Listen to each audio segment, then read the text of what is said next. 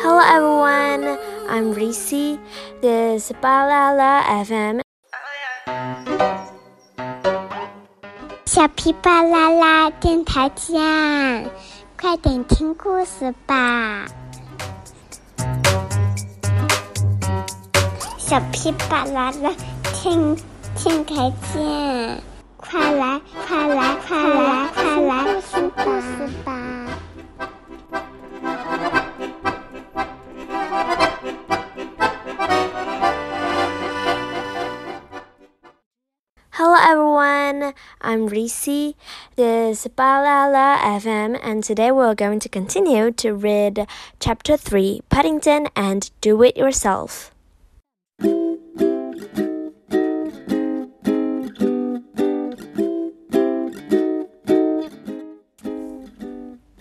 Paddington and Do It Yourself. But the one which interested Paddington at the moment, and which was his favorite, showed a workbench on the front cover, and he was headed to do it yourself.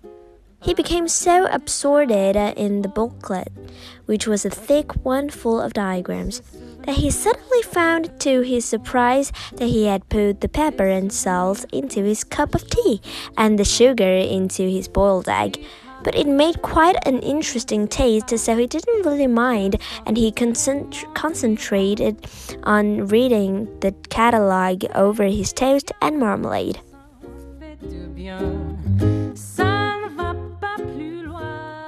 There was a particularly interesting section which caught his eye.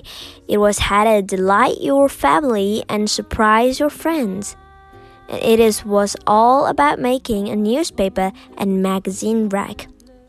All you need, it said, is a sheet of plywood, some nails, and a kitchen table.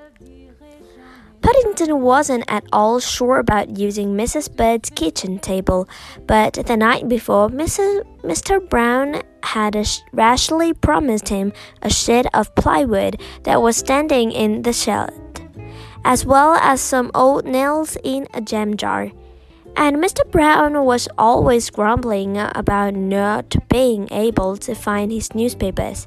Paddington felt sure he would be very pleased if he had a rag for them.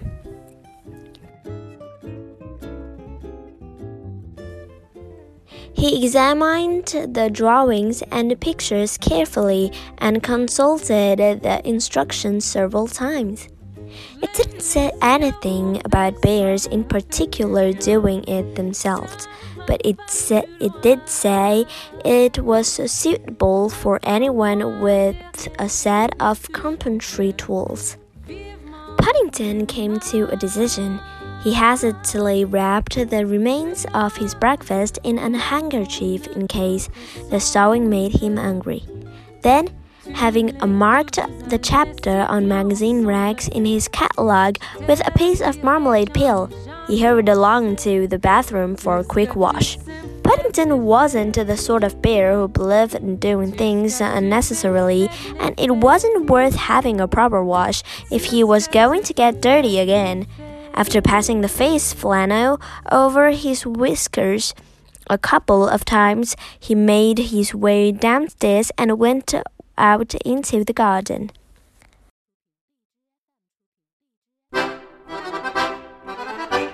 The box of carpentry tools was standing in the middle of Mr. Brown's shed, and Paddington spent several minutes investigating it.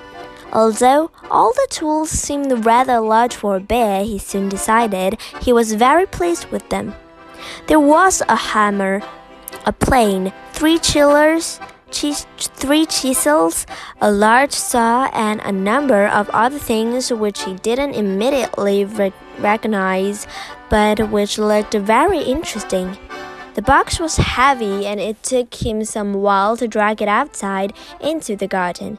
Had even more trouble with Mr. Brown's plywood, for it was a large sheet and there was one wind blowing. Each time he picked it up, a gust of wind caught in it and carried him farther and farther down the garden.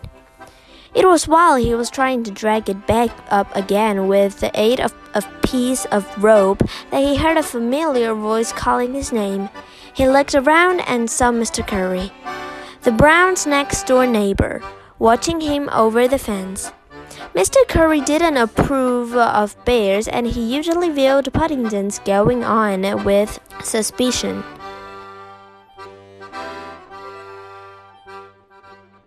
What are you doing, Bear? he growled. Do it yourself, Mr. Curry, said Paddington, peering out from behind the sheet of wood. What? bellowed Mr. Curry. Don't be impertinent, Bear. Oh no, said Paddington hastily, nearly dropping the sheet of plywood in his fright at the expression on Mr. Curry's face.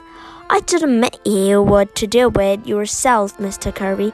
I meant I'm going to do it myself. I'm making a magazine rag of Mr. Brown. A magazine rag? repeated Mr. Curry. Yes, said Paddington importantly and he began explaining to Mr. Curry all about his new tree set. As he listened to Paddington, the expression on Mr. Curry's face gradually changed. Mr. Curry had a reputation in the neighborhood for meanness, and he was always on the lookout in the hope of getting something for nothing. He was very keen on doing things himself, too in order to save money, and he cast several envious glances at Paddington's tool set.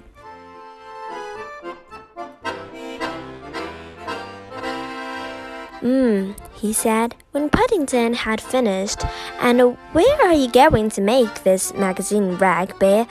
On the lawn? Well, said Paddington doubtfully. It's a bit of difficult. It's said in the instruction I'm supposed to have a kitchen table and Mrs. Bird's it full up. Hmm, said Mr. Curry once again.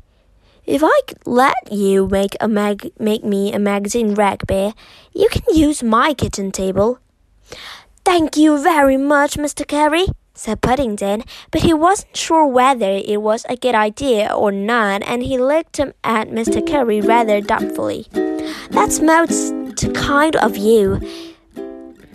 I have to go out this morning, said Mr. Curry, so you can have it ready for me when I get back. Mind you, he added, he reached over the fence to give Paddington a hand with the plywood. I'm not having any sawdust over the kitchen floor, and mind you don't scratch anything.